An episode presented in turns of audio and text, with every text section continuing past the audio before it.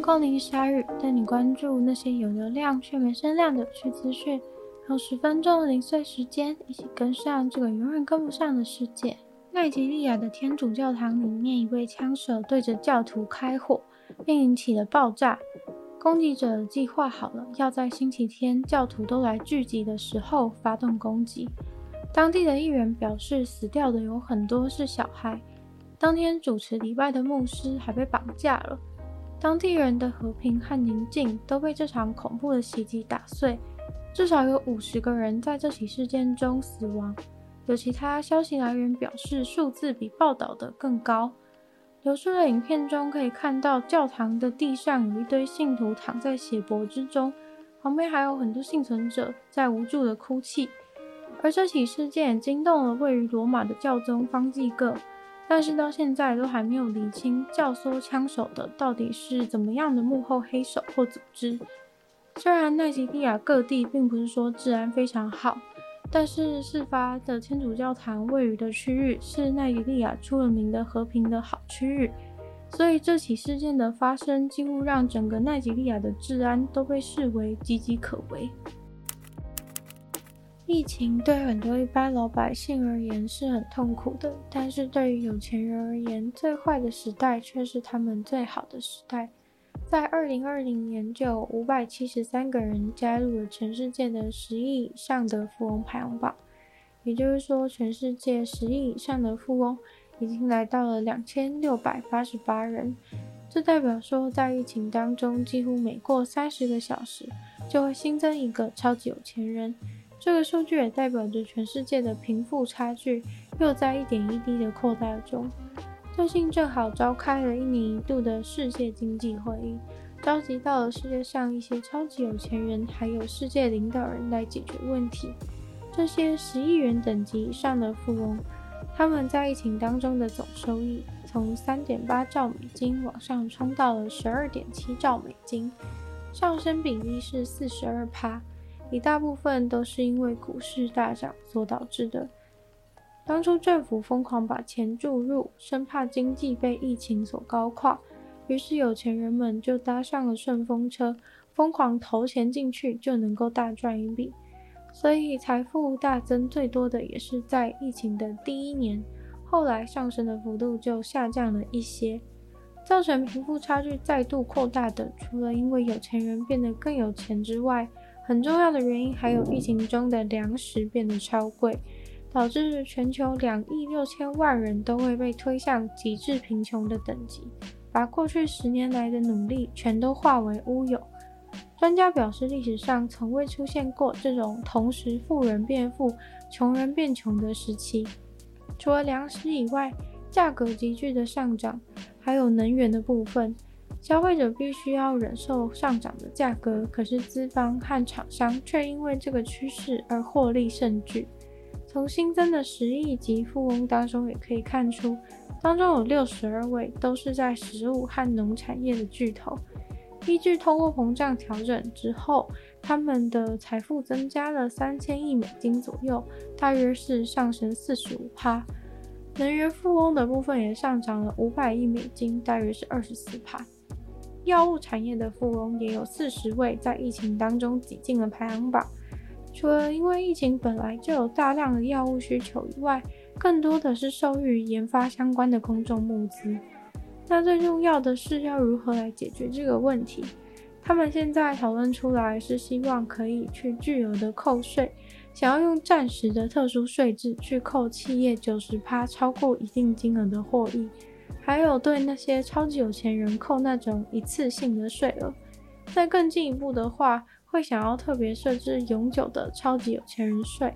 不过要实施根本就不容易，像是近年来美国的每次议会，这种法都通过不了。日本知名的冒险家堀江千一今年已经八十三岁，然而他却独自使用帆船横跨了太平洋。成为史上年纪最大、成功完成这个任务的人。在结束这趟了不起的旅程之后，他的冒险还没有结束。他表示自己现在还正值青春，未来还会展开更多的冒险。他前几天刚刚经过记忆水道，沿着日本西岸回到家，正是为他六十九天的横跨太平洋单独航行画下了句点。他在今年三月底的时候，从旧金山一个游艇码头出发回日本。星期天的时候，他在他的这艘六公尺长的三多利美人鱼三号上面休息一晚之后，被拖进了新西宫的游艇码头里面停船。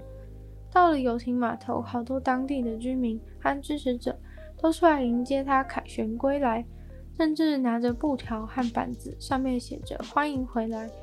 而他也在船进港的时候，正在船上脱下帽子跟大家挥手。下船之后，还跟大家深深的一鞠躬，才接过人家为他准备的一束玫瑰。回到日本的倔江老先生，已经变成留了一头白色的长发。和晒得黝黑的皮肤，开心地感谢大家的等待。他说，他从旧金山出发的时候，还带了很多药品，以备不时之需。但结果在他两个月的个人航海途中，他只用了眼药水和 OK 绷。他表示他非常的健康。这次的旅程虽然觉得自己完全燃烧了肉体和灵魂，却还是认为自己已经准备好要继续冒险。这次成为世界上最老的独自横渡太平洋的人，算是完成了他的梦想。他一直都相信，比起让梦想永远只是个梦，去实践才是真正的挑战者。于是他期许自己可以当一个挑战者，直到生命的终点。绝江老先生，他还真的不是在夸大，因为他本人从1962年23岁的那年起，就是一个有名的冒险家了。那时候，他就成为了世界上成功独自航行横跨太平洋的史上第一人。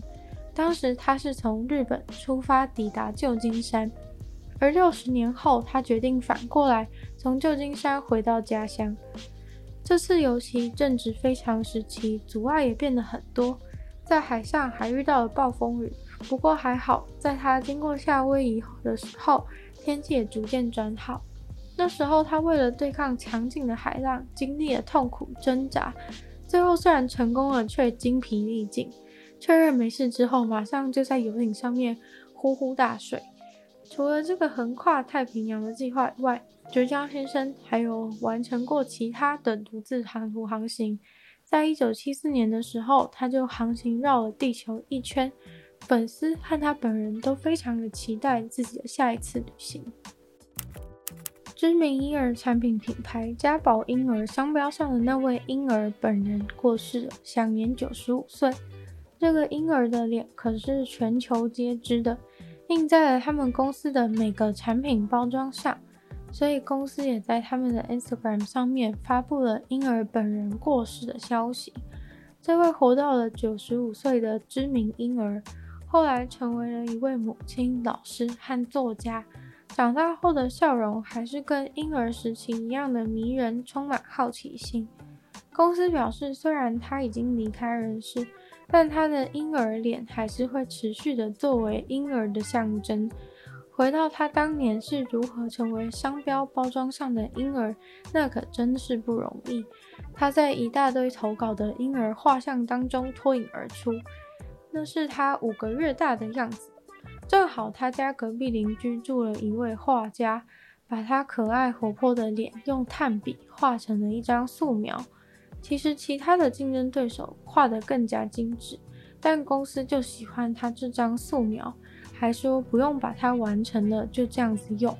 这张婴儿脸原本只是要用在一两个包装上，结果因为实在太红了，公司后来直接把它做成了商标。